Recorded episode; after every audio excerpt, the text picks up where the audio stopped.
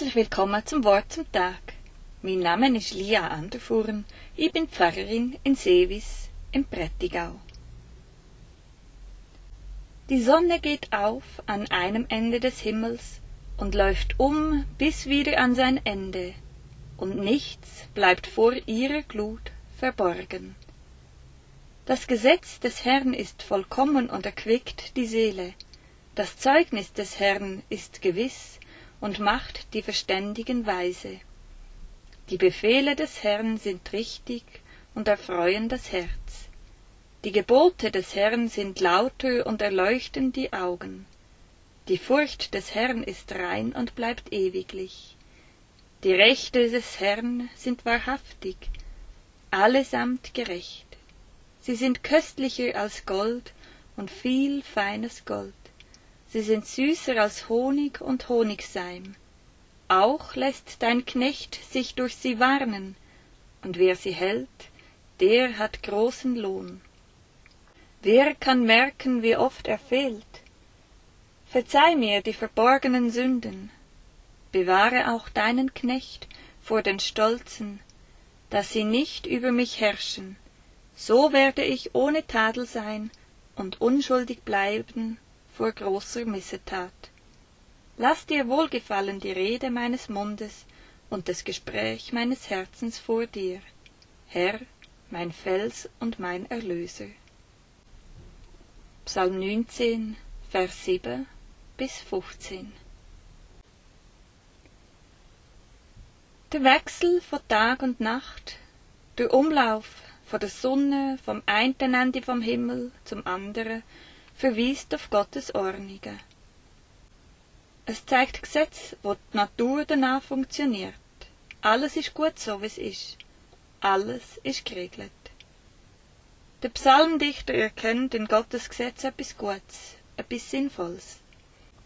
Weil so wie Gott der Natur Gesetz gegeben hat, braucht auch der Mensch Gesetz, Richtlinien, wenn er sich muss verhalten, dass es für alle funktioniert.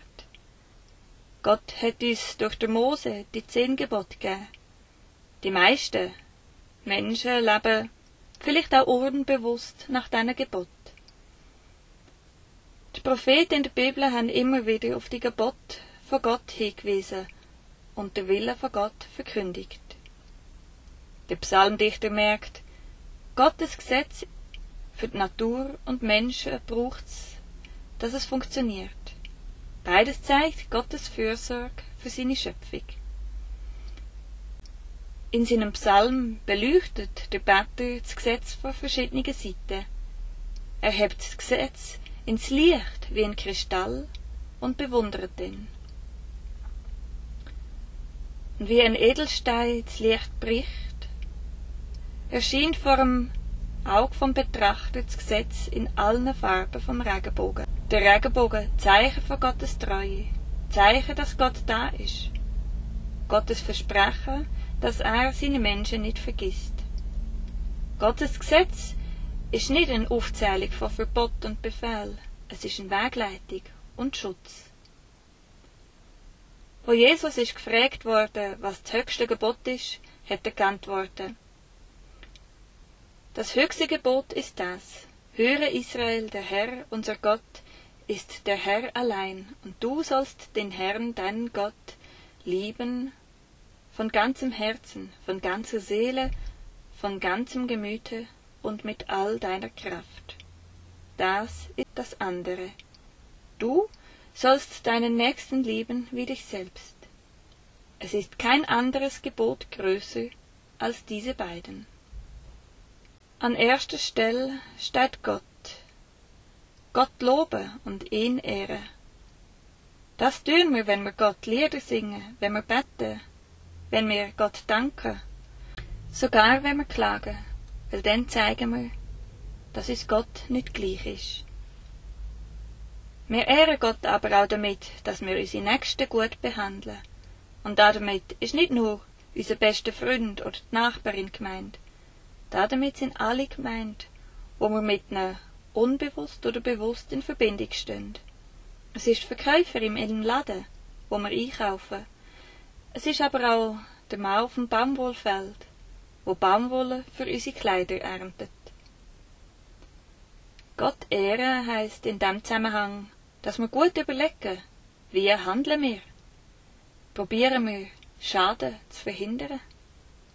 Der Psalmdichter weiß, so ein Leben zu führen, wo niemand zum schadet, ist fast nicht möglich. Drum ist er froh um Gottes Wegweisung. Er ist froh, hat er die Richtlinie, wo er sich daran orientieren kann, und er kennt, die Richtlinien sind gut. Er weiß auch, der Gott, wo der Regenbogen gemacht hat, ist ein gnädiger Gott. Ein Gott, wo mich nicht vergisst. Ein Gott, wo ich kann um Vergebung bitten. Und das macht er auch am Ende vom Psalm. Aber wer kennt alle Verfehlungen? Sprich mich frei von denen, die mir verborgen sind. Der Psalmbeter weiß, da ist ein Gott, wo zu mir steht und wo mir ein neues Leben schenkt. Er macht dich selber klein, zusammen mit der ganzen Schöpfung lobt er Gott. Er schließt sein Gebet mit dem Wort, Lass dir die Worte meines Mundes gefallen, und das Sinnen meines Herzens gelange zu dir, Herr, mein Fels und mein Erlöser. Amen.